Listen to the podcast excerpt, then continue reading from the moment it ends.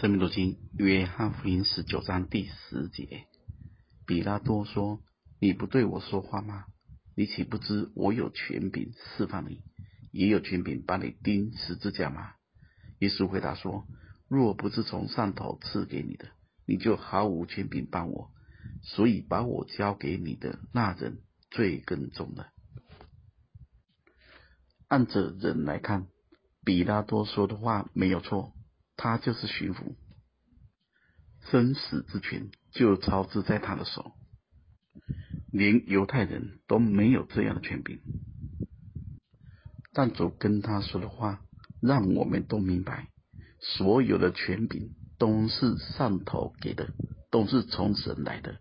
十一节，耶稣回答说：“若不是从上头赐给你的，你就毫无权柄办我。”神的权柄高过人所有权柄，神的宝座高过人间所有的宝座，而且人能够有权柄，也是神给的。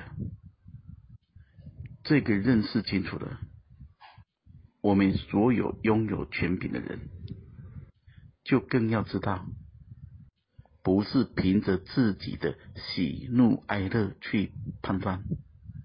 也不能滥用手中的权柄。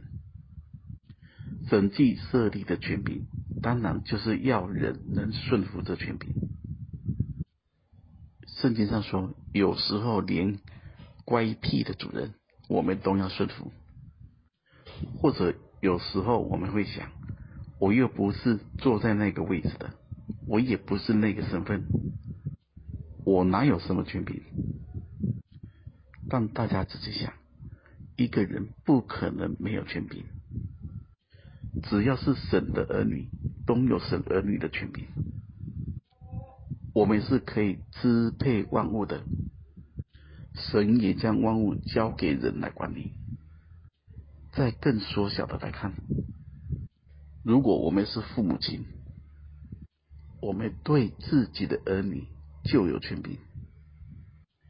有些权柄是因为制度、身份、地位而来的，但有些权柄是神自然给予的。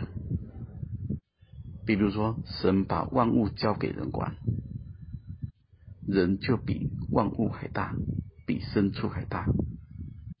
但想看看中国的十二生肖，用一只动物来左右我们的命运。属牛的、属猪的、属老鼠的，那么我们还信以为真，那不是很愚昧吗？人是神所造的，是按神的形象跟样式造的，权柄比动物还大。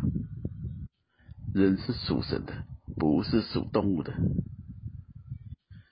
既然所有的权柄源头都是从上头来的，那就告诉我们。按着神的心意，公平正义的审断，就连犹太人都知道，主耶稣在判断事情不徇情面，是按着公平正义在处理的。那么，我们再回到我们身上，我们对所有的人事物或多或少都会有某些权柄的彰显，我们尊重权柄。就是尊重神，正确的运用权柄，就是彰显神。